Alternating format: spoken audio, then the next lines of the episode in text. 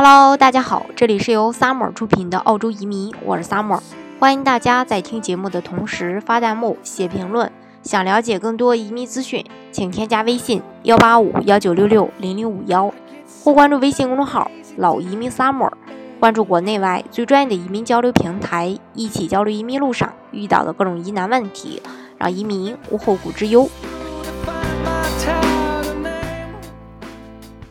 那今年二月呢？胡润研究院发布了二零一八年胡润全球富豪榜报告，指出，在中国拥有一百二十五万澳元（大约六百万人民币）以上资产的高净值人群，到二零一七年，中国的高净值人群已经达到了一百九十七万。他们的生活方式主要分三个阶段：创富、首富和享富。于是呢？澳洲就凭借着自己得天独厚的自然环境和完善的法律、高福利的社会条件，成为了高净值人群最想要移民的国家。而中国成为移民人数最大的一个国家。而这个财富研究机构新世纪财富也发表了2018年全球财富移民审查分析报告，其中呢显示澳大利亚吸引的高净。这个高净值人群人数呢，超过了其他国家，而很多亚洲国家的生意人士有意愿移民到澳大利亚。二零一七年，澳大利亚成为吸引高净值人群，啊人数最多的国家，共有一万名净资产达到一百万美元或以上的人士移民到了澳大利亚。排在第二位的呢是美国。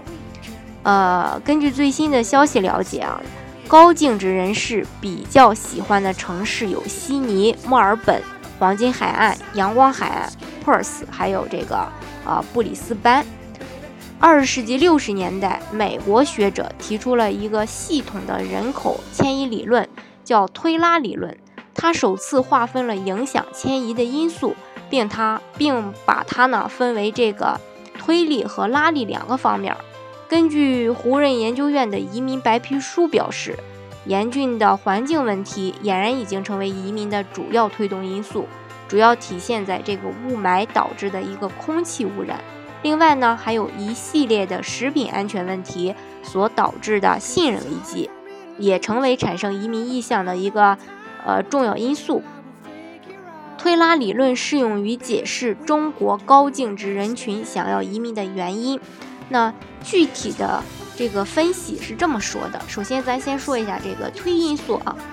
第一个就是社会环境污染以及食品的这种安全危机。根据胡润研究院的移民白皮书表示，这个严峻的环境问题俨然成为移民的主要推动因素，主要体现在这个雾霾导致的空气污染。呃，另外呢，一系列食品安全问题所导致的信任危机，也成为产生移民意向的一个重要因素。这个刚才我也跟大家啊提到过。另一个就是分散资产投资的一个风险。经历全球金融危机以后，人们的这种意识到实现资产全球流通和合理化配置的一个重要性。那根据这个贝恩招商银行二零一七年中国私人财富报告的分析啊。最近这几年，中国高净值人群的眼光会变得更加的开阔，关于投资和财富继承的考虑呢，也随之变得更加的长远。出于分析这个分呃分散这个风险和捕捉投资市场机会的考虑，拥有境外配置的人群的占比呢，也是在不断的提升。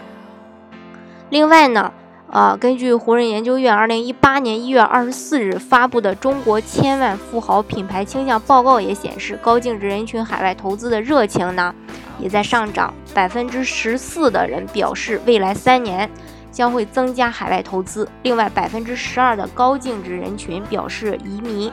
呃，已经移民或者说正在这个申请当中。说完了推因素，咱再跟大家分享一下这个。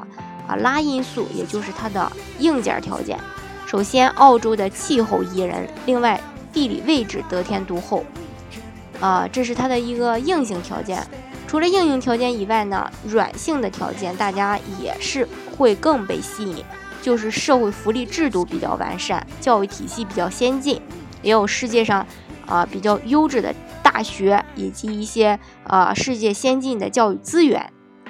另外呢，就是一个经济增长比较稳定。嗯，这些年我们可以发现，澳洲的经济一直都是在持续稳定的发展。呃，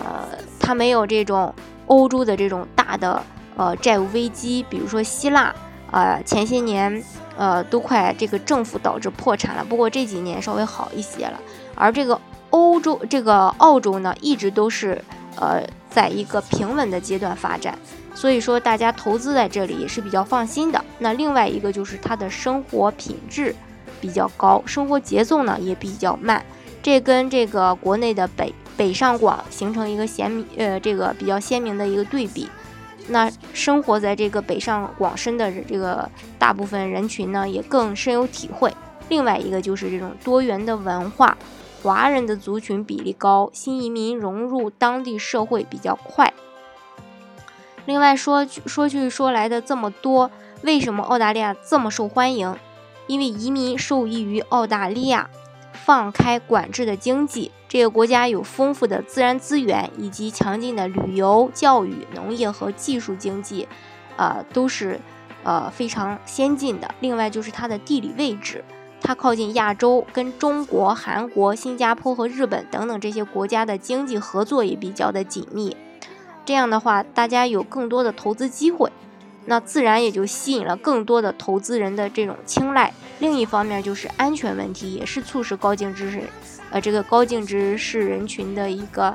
移民澳大利亚的因素。因为在刚才我也提到过，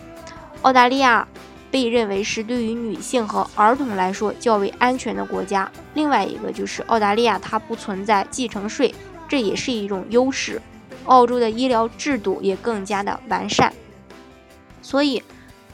呃，大家如果仔细去思考这些问题的话，就不难看出澳洲在推拉两个方面都符合高净值人群的这个选择移民目的地的条件。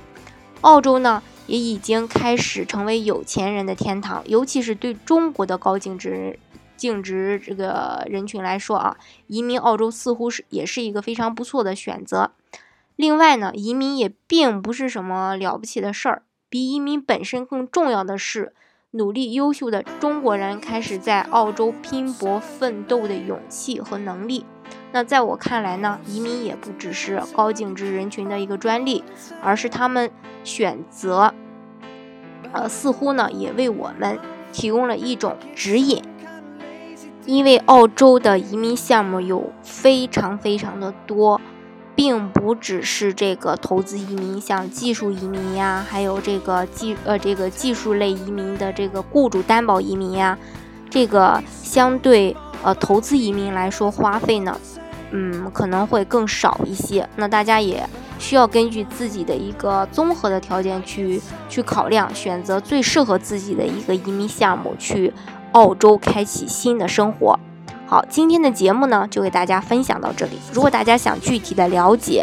澳洲的移民政策、移民生活的话，欢迎大家添加我的微信幺八五幺九六六零零五幺，或关注微信公众号“老移民 summer”，关注国内外最专业的移民交流平台，一起交流移民路上遇到的各种疑难问题，让移民无后顾之忧。